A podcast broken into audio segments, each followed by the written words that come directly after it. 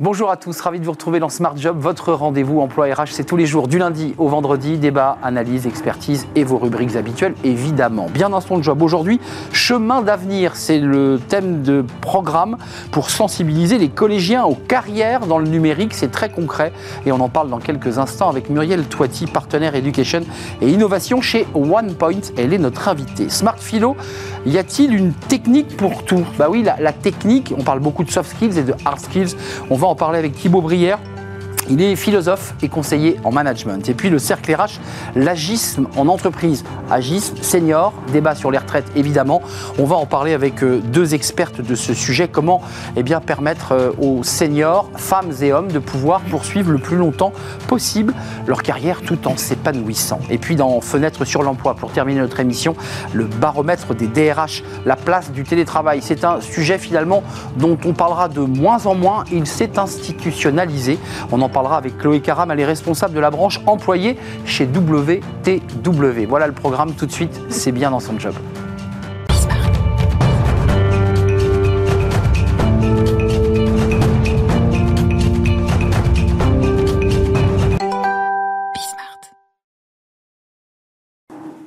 Bien dans son job, euh, parlons du numérique. On en parle beaucoup sur ce plateau, la difficulté de former, de pouvoir accompagner les élèves dès le plus jeune âge. Et ça, c'est un sujet que vous portez, Muriel Toiti. Bonjour Muriel. Bonjour. Très heureux de vous accueillir sur ce plateau. Vous êtes déjà venu euh, au cours d'un débat, mais là, vous revenez seul avec nous, partenaire éducation innovation Absolument. chez OnePoint. Chez OnePoint. Je vois de vous retrouver, Charles. C'est un vrai plaisir et partagé. OnePoint, d'abord un mot, parce que ça va venir éclairer aussi l'action, le chemin d'avenir. Comment on pourrait définir OnePoint C'est compliqué de, le définir. C'est quoi c'est compliqué avec ça, mais avec ça très simple. Tout d'abord, OnePoint est l'architecte des grandes transformations autour du numérique, autour du digital, autour des enjeux culturels et humains. Donc déjà, on place le décor. Et puis, euh, c'est un modèle exemplaire, comme j'aime le dire. C'est-à-dire que nous accompagnons euh, de bout en bout et de façon extrêmement personnalisée, en couvrant tous les secteurs, tous les marchés, toutes les expertises des grandes transformations auprès des organisations publiques et auprès des organisations privées, et eh bien tous les besoins que sont euh, révélés chez ces partenaires. Et puis, nous les accompagnons depuis 20 ans maintenant, puisque nous avons fêté nos 22 ans l'année dernière. OnePoint, c'est 3300 belles âmes qui composent cette merveilleuse maison dans toute la France, dans toutes nos belles régions françaises et aussi à l'international. Et porté par euh, ben, un fondateur Porté par un fondateur d'exception. Visionnaire. Visionnaire, entreprenant et entrepreneur qui répond du nom de David Layani, 44 ans, et qui a créé cette euh, très belle maison à nouveau en 2002. Muriel Toiti, quelque chose de passionnant va se créer le 16 mai prochain, Chemin d'avenir. Euh, l'idée, et ça c'est très intéressant, c'est de faire sortir les collégiens de leurs établissements, de leurs salles de classe, avec ces chaises qui font du bruit, pour les projeter chez OnePoint. Il suffit d'aller chez vous pour voir que c'est une sorte d'écosystème où il fait bon vivre euh, et de les plonger réellement dans quoi? Dans une rencontre réelle avec ceux qui embauchent, créent, inventent, font de la tech. On est bien d'accord, c'est ça l'esprit. C'est exactement ça, ceux qui font. Euh, la beauté du geste, si j'ose dire, euh, par, par, rapport à OnePoint, c'est que nous sommes à l'intermédiation du secteur public et du secteur privé. Nous travaillons aussi bien avec le monde public et donc les ministères, les États, les collectivités, les régions, mais également les universités et les écoles, donc ministère de l'enseignement supérieur de la recherche, et le ministère de l'Éducation nationale et également avec le secteur privé. Et la capacité que nous avons à être à l'intermédiation de ces deux mondes nous amène à être également une société impact. Une société impact qui vise, oserais-je dire, une société réparée sur du social et du sociétal.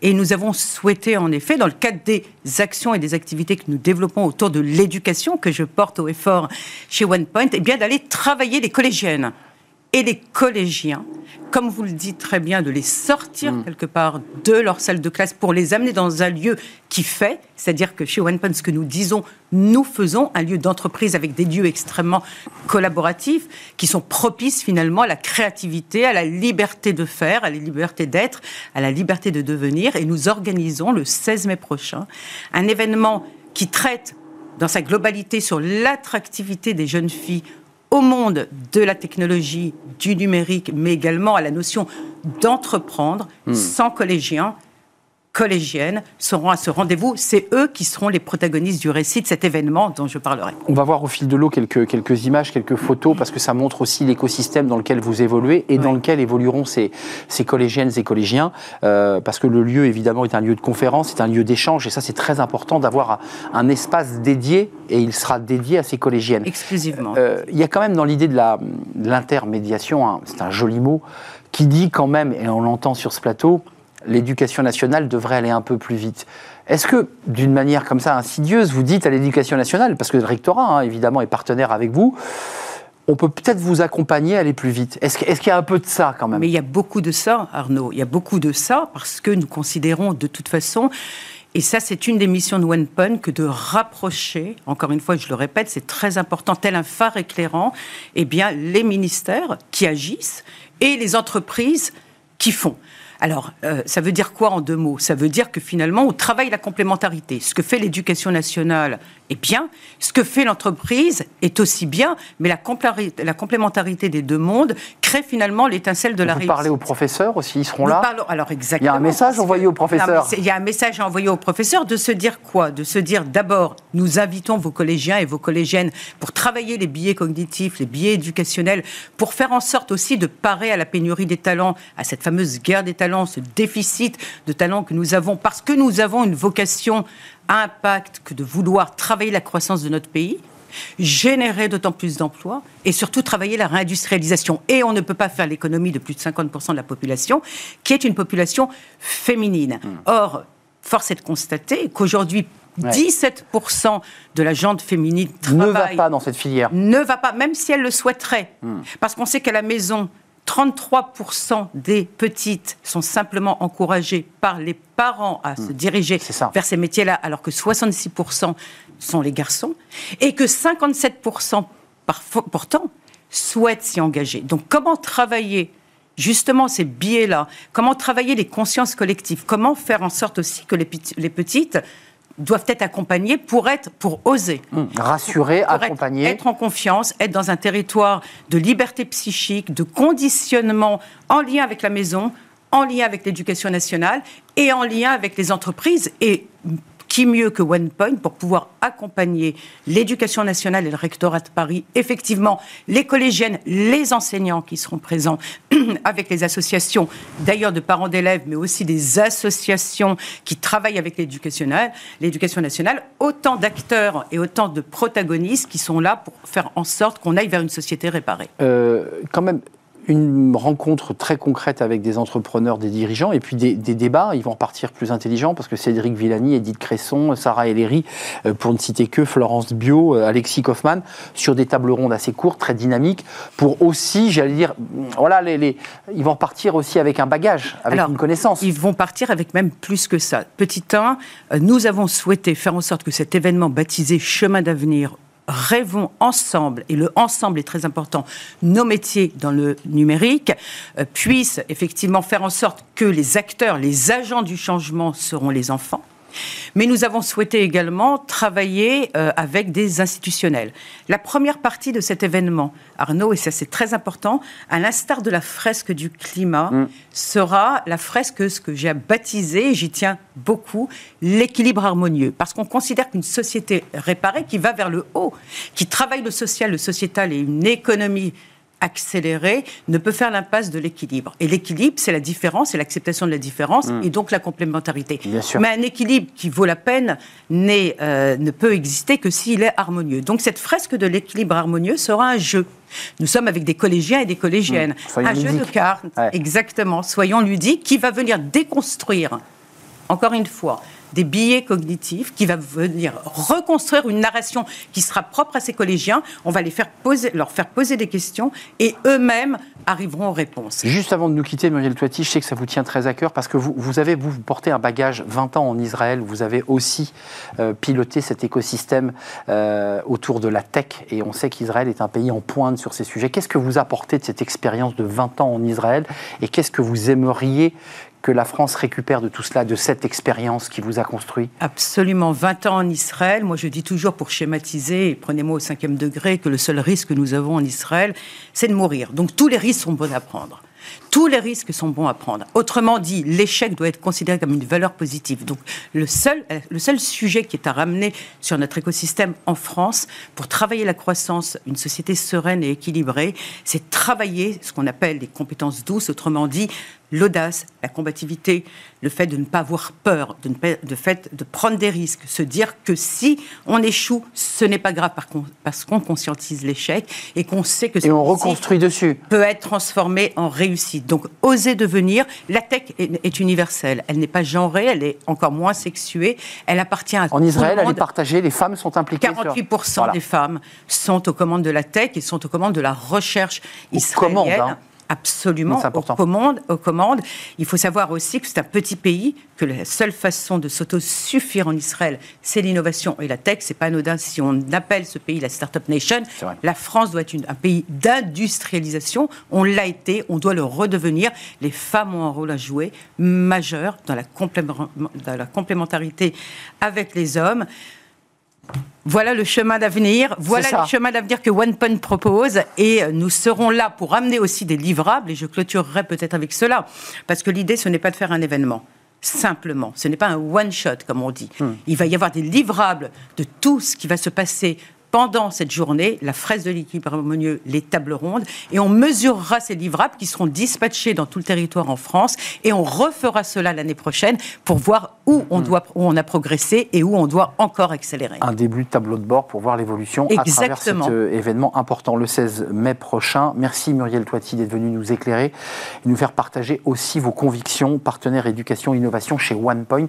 Merci de nous avoir rendu visite. Merci mille fois. On tourne une page, on fait de la philo, on va parler technique, ouais. Est-ce que tout est technique? Ça, c'est un vrai sujet puisqu'on évoquait les compétences douces il y a un instant. On en parle avec Thibaut Brière, c'est Smart Philo.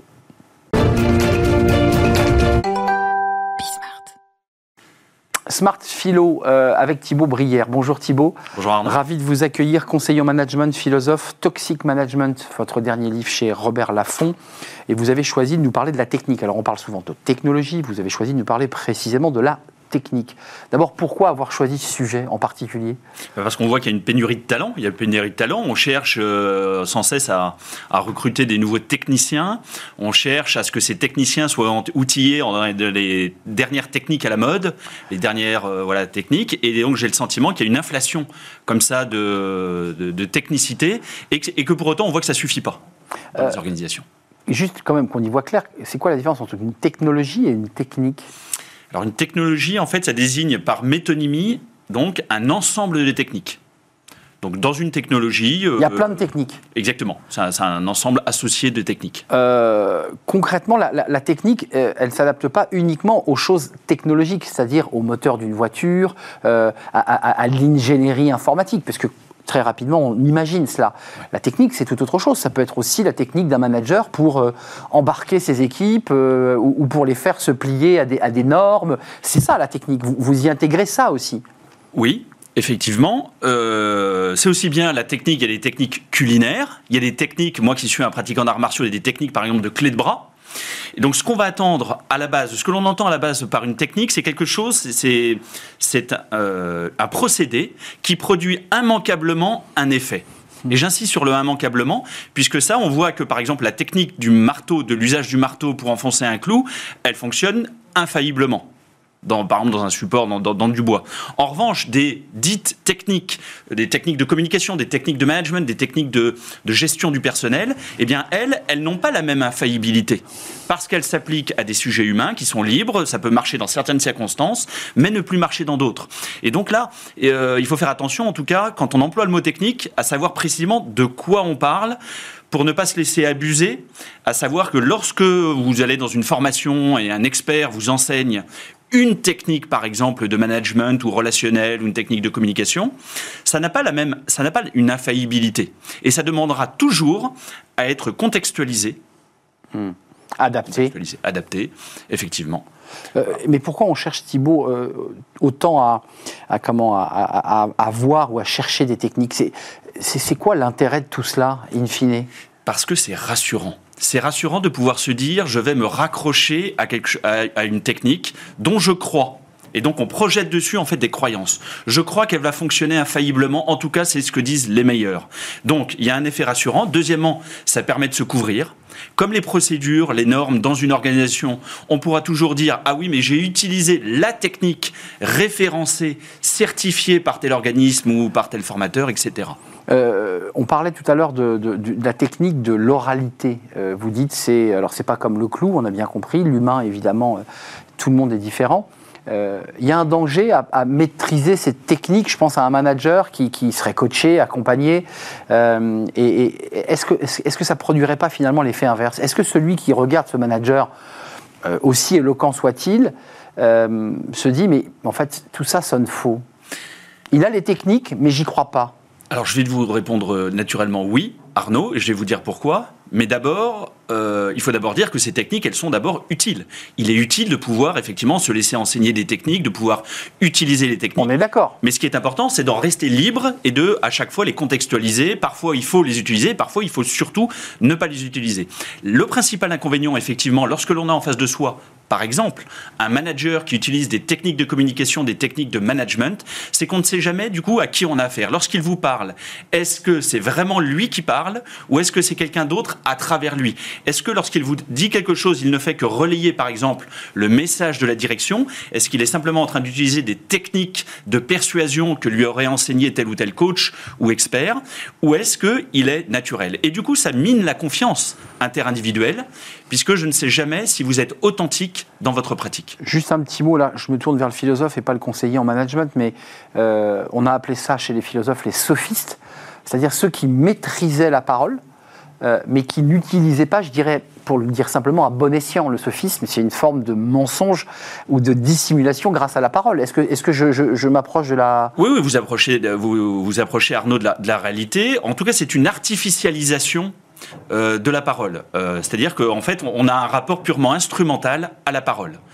Euh, effectivement, les sophistes enseignent des techniques de persuasion comment, par exemple, feindre l'émotion, comment, avec un raisonnement, euh, un raisonnement éventuellement spécieux, en tout cas, être convaincant, etc.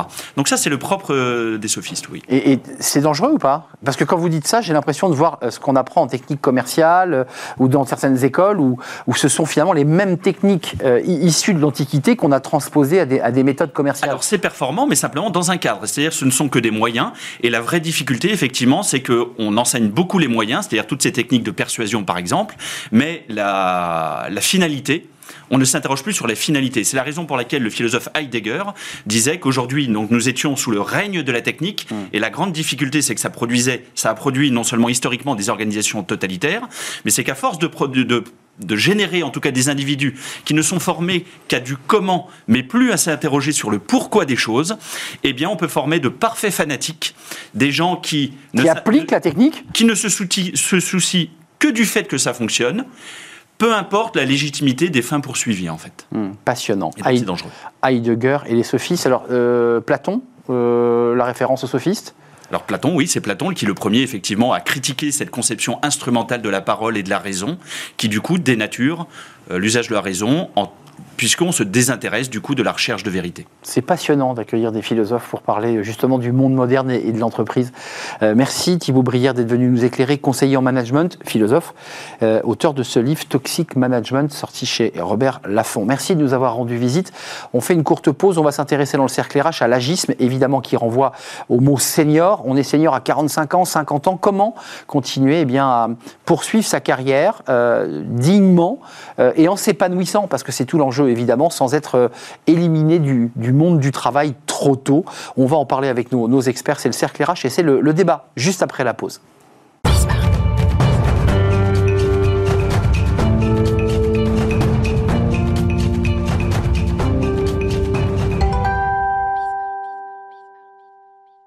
Le cercle RH pour parler des, seniors, de l'agisme, parce qu'on va essayer d'utiliser un autre mot.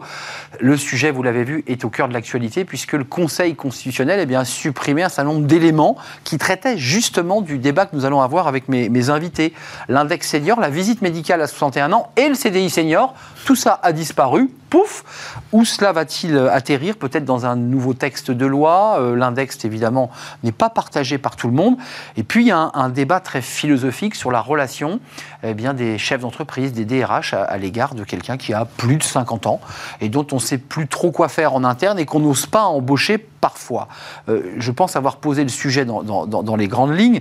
Euh, Amélie Favori-Guittet, ravie de vous, retrouver sur le plateau de, Smart Job, euh, présidente de Talent Management Group, Management Group, et vous êtes très impliquée sur ces questions d'accompagnement et de recrutement des, seniors. Et puis avec nous, Caroline Young, ravie de, vous retrouver toutes les deux, car vous êtes régulièrement venue chez nous, présidente d'Expert Connect. on l'entend, c'est destiné à des quoi? Des cadres pour... Nous, notre métier, c'est de recycler l'intelligence, et donc on fait travailler des des retraités. Des retraités. C'est-à-dire qu'on. D'ailleurs, légalement, on peut le dire à ceux qui ne le savent pas, on peut cumuler retraite et emploi. Absolument. C'est plutôt assez rentable d'ailleurs. Euh, même, et, enfin, on va en parler, mais c'est le sujet de l'émission, ça va même devenir une ressource nécessaire pour toutes les entreprises. C'est cela. Peut-être avec, dit-on, une réforme, peut-être pour euh, réorganiser ce cumul euh, retraite-emploi. Je pense qu'il faut surtout libérer? Libérer, et pas remettre des contraintes. Et alors, je n'ai pas vu euh, évidemment les textes de loi euh, prévus ni le décret d'application que nous attendons avec impatience. C'est ça. Mais j'ai peur qu'ils aient remis des contraintes inutiles alors que les entreprises vont avoir terriblement besoin de cette ressource. On y vient. Vous voyez que certains se sont dit mais c'est une aubaine incroyable, je vais pouvoir m'arrêter toucher mon droit retraite. Pour certains cadres, elle est parfois très bonne, et réenchaîner immédiatement dans la même entreprise, mais cette fois-ci en statut euh, auto-entrepreneur ou, ou consultant et même statut salarié. Euh, Amélie, parce que c'est un sujet, je sais, qui vous tient très à cœur, sur lequel vous êtes très engagé, vous faites des webinaires, vous en parlez beaucoup. Euh, j'ai vu Elisabeth Badinter qui, expliquait que la France était euh, gérontophobe, c'est-à-dire euh, bah, qu'elle n'aimait pas ses vieux et qu'elle n'aimait pas les vieux. Elisabeth Badinter, c'est une figure qui parle beaucoup des questions de laïcité, qui est une femme d'un certain âge ou d'un âge certain. Est-ce que vous êtes d'accord avec elle? Oui, je suis d'accord avec elle. On a beaucoup d'entreprises encore et beaucoup de personnes dans, au sein des entreprises qui n'ont pas envie de travailler avec des vieux, donc des seniors. Seniors, pour moi, ça part de 45 ans. 45 pour vous Ouais, pour moi, c'est 45. D'ailleurs, on a, c'est un flou artistique, hein, parce qu'on ne sait pas exactement à partir de quel âge on est vraiment senior. Euh, pour Pôle emploi et pour la PEC, ça va être 55. Pour l'INSEE, c'est 50. Mais on a droit à des aides seniors à partir de 45 Du coup, c'est un peu un flou artistique. Mais ça, c'est un flou artistique, excusez-moi, parce que ce, ce, sujet, on le traite très souvent. Rentrons dans le détail. Est-ce que c'est un flou artistique organisé?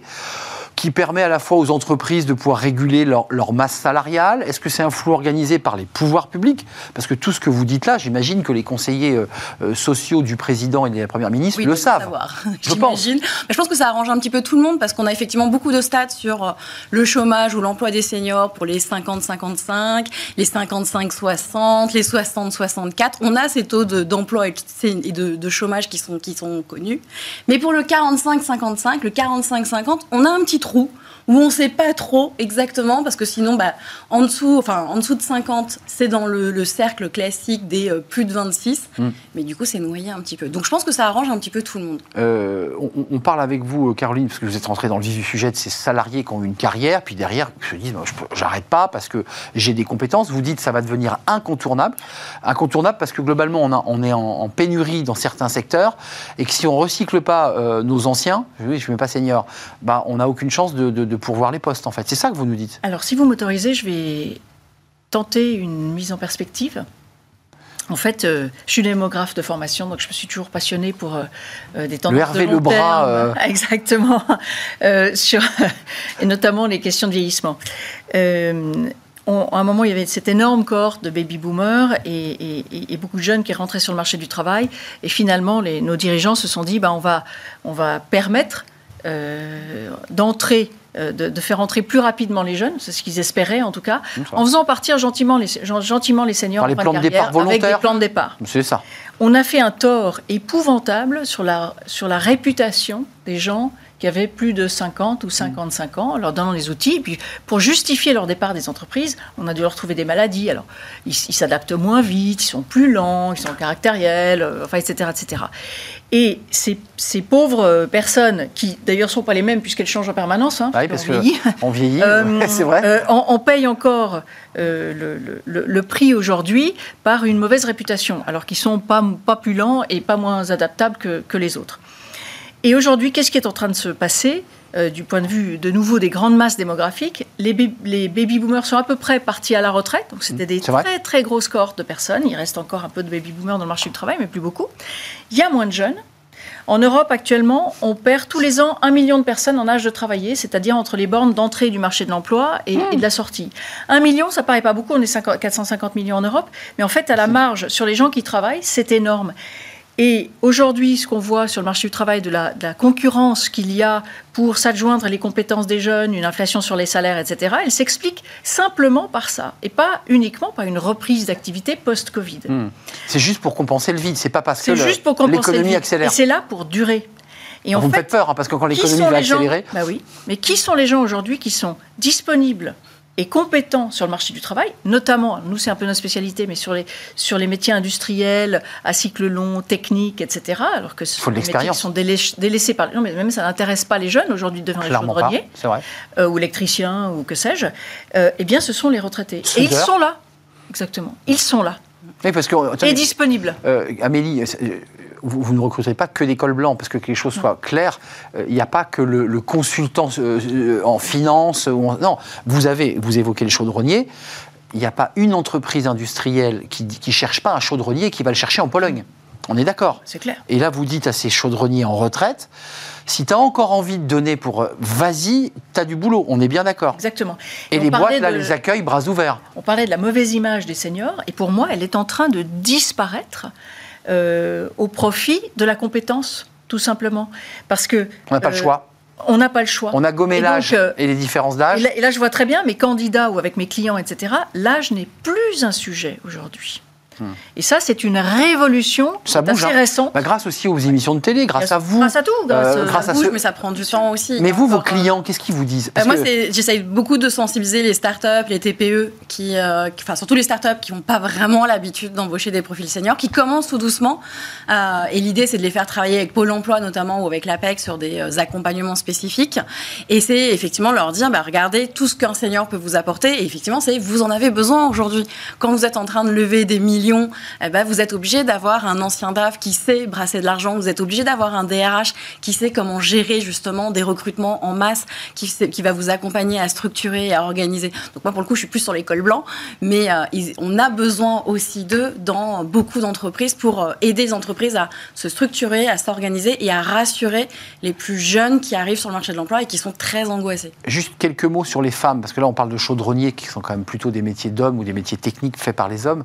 Euh, n'en déplaise, mais les femmes sont encore plus victimes lorsqu'elles sont dans cette catégorie d'âge à partir de 50 ans que les hommes. Comment vous l'expliquez? Qu'est-ce qui fait que les femmes sont finalement encore plus discriminées? Parce que c'est aujourd'hui, il y a une discrimination euh, à l'âge. Hein. Il y a une discrimination à l'âge, il y a une discrimination au salaire, bon, on est encore là-dessus aussi. Euh, bah, c'est aussi beaucoup le manque de confiance en elles, c'est-à-dire qu'on a aussi du mal quand on est une femme à se valoriser, à se mettre en avant. Donc elles ont du mal à aller euh, chercher le contrat et à, vraiment arriver à argumenter devant un recruteur. L'homme est toujours, il a toujours ce côté un peu très rassurant psychologique de se dire que avoir un homme avec sa stature pour certains types de postes, c'est plus rassurant, il va pouvoir encadrer une femme si on lui demande de manager, oui, mais c'est un peu une maman, elle va être trop douce. Vous l'entendez ça encore? J'entends encore, j'ai toujours ces stéréotypes moi qui viennent dans la bouche des, euh, des, chefs d'entreprise quand, quand je leur propose des profils de femmes, ils me disent oui, mais euh, un homme ça a plus de poigne. Je dis non, faut arrêter, c'est encore des stéréotypes qu'il faut combattre. Dernière partie de l'émission, parce que là on a fait un diagnostic, on voit les actions que vous menez, mais concrètement, euh, la politique des quotas notamment sur la place des femmes dans les conseils d'administration, dans les COMEX, on voit que ça a plutôt porté ses fruits. Les chiffres sont plutôt bons. Euh, la loi Rixin, euh, la loi Zimmermann. Est-ce qu'il faut, l'index senior posait cette question, il a été supprimé par le Conseil constitutionnel, est-ce qu'il faut imposer des quotas, c'est-à-dire des mesures qui euh, seraient presque des mesures RSE C'est-à-dire que dans ce qu'on va, on va montrer de son entreprise, bah, il y aura l'égalité homme-femme, il y aura des questions d'inclusion, euh, de handicap. Et puis, il y aura les questions des seniors. Est-ce que vous y souscrivez Vous dites, le marché va se réguler de lui-même et ça va s'organiser? Alors, d'une part, je suis très, très méfiante euh, des index. Il y, y, a tellement d'entreprises différentes avec des situations différentes. C'est vrai. Donc, il y, a des, il y a des endroits où le senior est pertinent, d'autres il l'est moins, parce que les technologies, parce que des nouveaux métiers, parce que que sais-je. Euh, donc je, suis très prudente là-dessus. surtout, je pense que les entreprises aujourd'hui n'ont pas forcément besoin de contraintes supplémentaires avec une, des, des amendes potentielles à la clé. Mais surtout, je pense que la tendance est là et qu'elle est irréversible et que le problème va se résoudre de lui-même. Donc je ne suis pas du tout le marché va se réguler, ça va s'organiser de lui-même. Moi, je suis pour un petit coup de pouce. ouais, je pense que vous n'êtes pas euh, complètement. Euh, ouais, moi, je suis plutôt pour l'index, euh, parce que je me dis que finalement, bah, inciter les entreprises à le faire, ça peut être cool. Quand on interroge souvent les, les RH et les recruteurs, il y avait une enquête qui était sortie qui montrait qu'à plus de 70%, ils étaient prêts à recruter des profils seniors s'ils étaient obligés de le faire. Donc là, je me dis, ok, si vous êtes obligé, vous, voulez le faire. Donc la, peur du gendarme. La peur du gendarme va faire bouger. Et en fait, on le voit dans les, dans les, dans les recruteurs quand ils sont en, en interne dans l'entreprise, ils ont du mal à s'imposer face au manager. Et donc, en fait, quand le manager dit, bah, faut juste me remplacer euh, Micheline par euh, truc muche, mais euh, tu prends à peu près le même profil, donc en gros, plus jeune, machin, ils vont pas dire, oui, mais j'ai un profil qui est bien, qui est capé. Non, non, tu me recrutes la même chose, t'emmerdes pas. Et en fait, ils n'arrivent pas du tout à s'imposer, même si la plupart des RH et des recruteurs sont persuadés qu'un profil senior est capable de faire le job et peut apporter beaucoup de choses, ils n'osent pas le faire. Attendez, Amélie, vous, vous, serait cool. vous nous dites quand même, là c'est de la sociologie euh, très fine de l'entreprise, c'est que le manager peut aussi, d'une certaine manière, avoir peur du senior. Bien sûr. Parce qu'il peut être challengé sur ses compétences. Il peut, être, il peut être managé sur ses compétences et aussi des fois un problème de relationnel. Euh, moi, très souvent, quand j'ai un manager, il me dit Mais oui, mais comment je vais faire pour le recadrer s'il est plus âgé que moi? Eh ouais. Je vais avoir l'impression de recadrer mon père. Alors non, ce n'est pas ton père. Tu, as une autorité sur lui. et... donc on a plein, de, il y a plein de mécanismes qu'il faut arriver à casser pour euh, le rassurer souvent le manager en disant mais cette personne que tu recrutes, elle va, elle va t'écouter, elle va te respecter et elle va aussi t'apporter des choses. Et Caroline Young, un mot sur les parce qu'un des arguments il y a très longtemps mais qui, perdure, c'est le senior me coûte cher. Ça on l'a pas encore évoqué parce que le senior est trop lent, le senior a plein de défauts, mais puis en plus il va me coûter cher. Euh, vos seniors, là, euh, enfin vos, retraités qui, qui re-rentrent dans la vie active, ils sont mieux payés enfin, Comment ils négocient le salaire? Parce que eux, ils bénéficient de leur retraite, ils ont leur droit à retraite, mais en plus, ils ont le levier pour dire bah, écoutez, non, là, euh, je suis désolé, avec mes compétences, j'y vais pas. Parce que c'est des métiers sous tension, là, dont vous parlez. Alors, nous, on a, on a, il a fallu trouver un, un prix pour le retraité. Quand on a démarré il y a 20 ans. Le retraité a un prix. Et oui, parce que quand on a démarré il y a 20 ans, on nous disait bah, il est à la retraite, il touche une pension, on a besoin en plus de le payer. Quoi, hein. Bah oui. Même pour des compétences rares. Ben oui. Non, mais il y a cette tentation de se dire écoutez, déjà vos droits retraite. Euh, ils ont tous un copain qui gagne 2000 euros par jour. Bon, le, le, monde est ainsi fait que la vérité est probablement entre les deux. 1000, c'est pas mal déjà. Euh, voilà. Donc euh, nous, on, rémunère les, nos experts, on n'appelle pas retraités, parce qu'ils ont de l'expérience à partager. Ouais, on rémunère nos experts à la hauteur de, le, de leur dernier coût pour l'entreprise, c'est-à-dire qu'ils vont toucher la même chose qu'avant, à la journée. Donc en échange d'un tarif qui, pour du conseil ou de la prestation de service, est, très modeste, ils ont la flexibilité qu'ils offrent et la compétence. Donc voilà, nous, on a, on a pensé que ce point d'équilibre était pertinent. Juste un petit mot sur les retraites, puisque vous avez vu qu'on est quand même toujours dans le débat des retraites, on n'en sort pas. Euh, J'ai une bêtise, j'en suis pas sûr, on ne cotise plus. Hein. Une fois qu'on a, on a soldé ses droits retraite et qu'on retravaille derrière, tout ce qu'on fait, parce qu'il y a des cotisations, elles, sont basculées sur euh, quelque chose, mais qui n'est pas, qui pas ma répartition à moi. Ça va ailleurs. Justement, le texte. On, travaille pour les autres, là. Le texte, et une des réformes qui, était l'objectif de, la loi, c'était de permettre aux gens, bah puisqu'ils payaient des cotisations et ça réglerait le problème. D'augmenter les droits. je, je, fais l'impasse sur la complexité du système pour ajouter 2 euros par mois euh, aux retraités qui reprennent l'activité. Mais ce que j'ai lu, mais, je, mais de nouveau, nous n'avons pas les décrets d'application, c'est que ça, ça ne changera pas la retraite de base, ça pourrait améliorer les complémentaires. Et alors là, je trouve que l'objectif du coup, qui était d'aider les retraités modestes à, améliorer, leur bah pension, va être complètement raté. Mais de nouveau, je, n'ai pas le contenu exact de la loi. Donc, effectivement, c'est pour ça que je soulève ce sujet, parce qu'il est, il est dans le tuyau et il n'est pas encore sorti officiellement, mais ça veut dire qu'une partie de la cotisation de ce retraité, ben, il cotise à perte. Ah ben alors, ça, de toute façon... On est d'accord. Mais, mais, mais en, plus, mais de nouveau, on ne sait pas quelle sera l'application, euh, comment ça, ça va s'appliquer? Amélie, un, dernier mot. Est-ce que quand même, euh, il y a à la fois un paysage, un verre à moitié vide et à moitié plein dans ce qu'on se raconte, parce qu'il y a quand même des choses qui se passent. Est-ce que vous sentez que les choses bougent dans l'entreprise ou, je repose ma question, il est quand même nécessaire de l'accompagner, au-delà des bonnes volontés de chacune et de chacun, d'éléments un peu plus coercitifs quand même, J'ai le sentiment, ou alors des incitations fiscales Est-ce qu'il y a plusieurs Ça aiderait. Bah, dès lors qu'on touche euh, à l'argent pour une entreprise, c'est quand même très incitatif. Un jeune, une solution euh, et l'apprentissage avec une aide de, de 6 000 euros pour l'apprenti, on se dit j'embauche. Mais alors là, vous n'êtes pas non plus. Euh, Non, mais il y a eu des tentatives, euh, le binôme senior junior il y a quelques années qui a été un échec. Ça a pas marché. Le CDI senior, je pense que c'était une catastrophe. Euh, Il était revenu dans le, dans le texte des retraites. Oui, voilà, mais je, je suis extrêmement sceptique sur le. Je veux dire, l'entreprise, elle est extrêmement simple, hein, elle est binaire. Elle a un besoin, elle, elle va, elle va le chercher. Elle n'a pas de besoin. Si vous donnez 2000, 4000 euros, ça va pas marcher non plus. Donc, euh, je pense qu'il faut faire des choses simples pour qu'elles soient directement utilisables. Merci à vous, mesdames, d'être venues sur le, le plateau. C'est un sujet qui, qui avance et sur lequel, j'en suis sûr, parce qu'il a été supprimé par le Conseil Constitue, le gouvernement va devoir faire des propositions. La NDRH fait des propositions concrètes. Il y a un travail sur la fiscalité, sur euh, un accompagnement du chef d'entreprise qui recrute. Mais vous avez raison, un, un- un entrepreneur ne recrute que s'il a des besoins et pas uniquement parce qu'il a une aide fiscale. C'est ce que vous vouliez nous dire. En tout cas, c'est la logique d'Expert Connect. Merci Caroline Young d'être venue nous rendre visite, présidente Merci donc d'Expert. Connect. Merci à vous, Amélie Fabriguité. Vous revenez quand vous voulez, évidemment. Vous êtes toujours la bienvenue, présidente de Talent Management Group. Euh, merci euh, à vous. Et puis, on, on termine évidemment par notre rubrique Fenêtre sur l'emploi.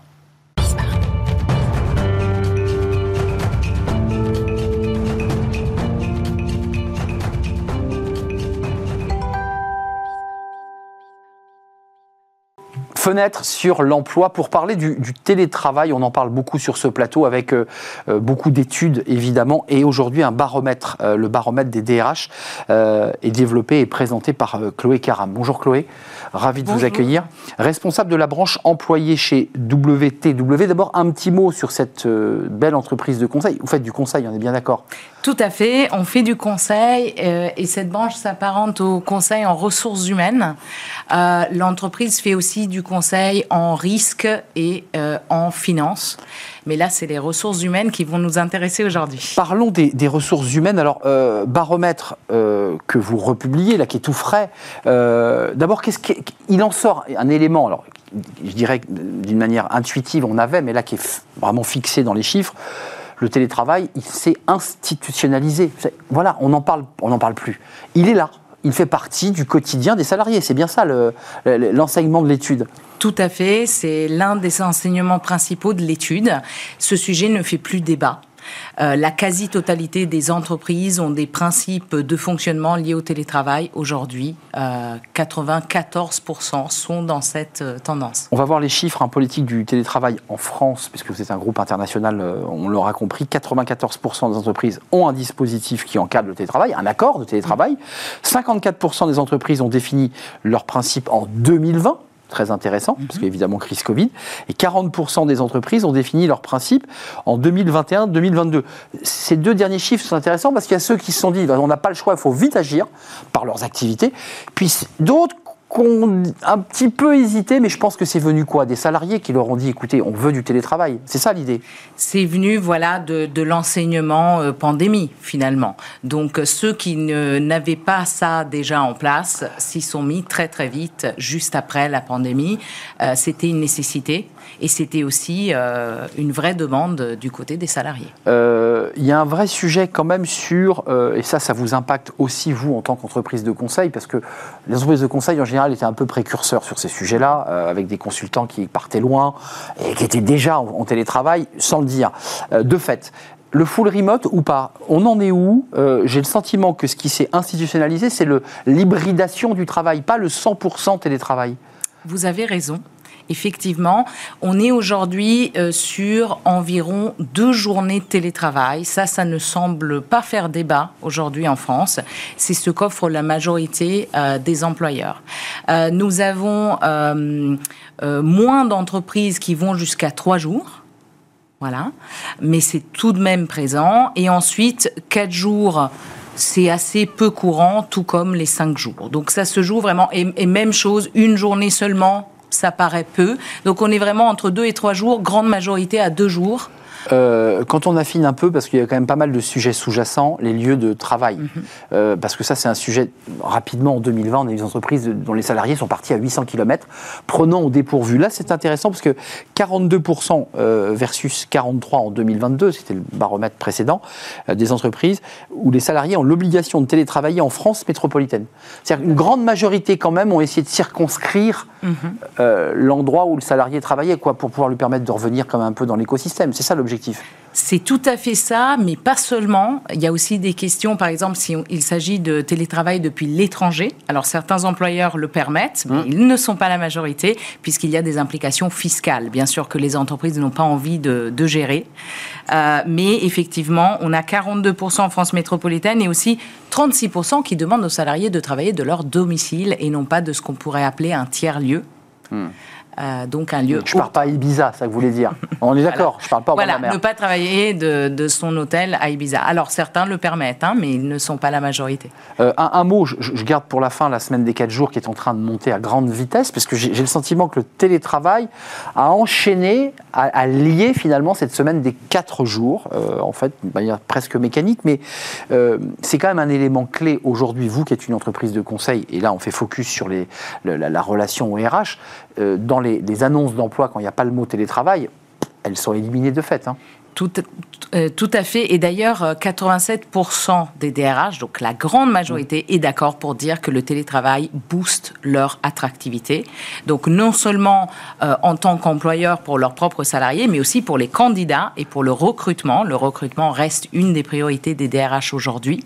Et donc, comme vous le disiez, sans télétravail, difficile de recruter. Alors le, le revers de la médaille, comme on dit ici en France, c'est qu'il y a quand même 87% des DRH qui considèrent que le télétravail n'apporte rien à la collaboration, lien social, esprit d'équipe, innovation collective. C'est-à-dire qu'au moment où on veut être attractif et on met du télétravail, le DRH sait au même moment que ça va un peu distendre les liens dans l'entreprise. Il est un peu pris au piège, notre DRH, là. Hein.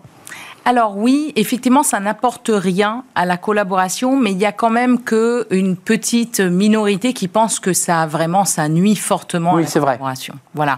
Donc ça n'apporte rien, mais c'est plutôt neutre, c'est plutôt pas d'impact. Comme pour la productivité d'ailleurs, euh, on a 68% qui disent que ça n'a pas d'impact sur la euh, productivité et un bon tiers quand même qui pense que ça a boosté la productivité, notamment par rapport au temps de transport qui est économisé. Oui, et puis puis la disponibilité de cerveau euh, non pollué par euh, le mhm. collègue, le téléphone, on est chez soi ou, dans un tiers-lieu. Un, mot comme avant de nous quitter, parce que euh, la semaine des quatre jours, vous allez l'examiner, vous avez commencé à traiter ce sujet ou pas? Alors oui, effectivement, c'était l'une de nos questions et ce qu'il en ressort, c'est que ce sujet fait encore débat dans le sens où la grande majorité ne l'a pas encore mis en place. très peu sont incertains et la majorité des employeurs aujourd'hui ne l'a pas du tout euh, dans son agenda. Donc c'est encore un sujet très médiatisé qui est en train de faire débat et qui va peut-être faire bouger les lignes pour hmm. notre prochaine enquête. Qui n'a pas encore totalement irrigué, même si c'est un sujet de réflexion qui commence à impacter évidemment le, nous, les journalistes, de plus en plus présent dans les médias, notamment. Merci Chloé Caram d'être venue nous rendre visite. Euh, vous travaillez depuis Lausanne, hein, si je ne m'abuse. Donc Tout à fait. Merci d'avoir fait ce, grand détour pour venir sur le plateau de, Smart Job, responsable de la branche employée chez WTW. Merci, c'était un vrai plaisir de, vous accueillir. L'émission est terminée. Merci, à toute l'équipe qui m'a accompagné, évidemment. Mani à la je remercie Thibaut pour le son et merci à l'équipe de programmation évidemment, Nicolas Juchat et euh, Alexis qui nous accompagnaient aujourd'hui. Merci à vous, merci pour votre fidélité. Je vous dis à demain. Bye bye.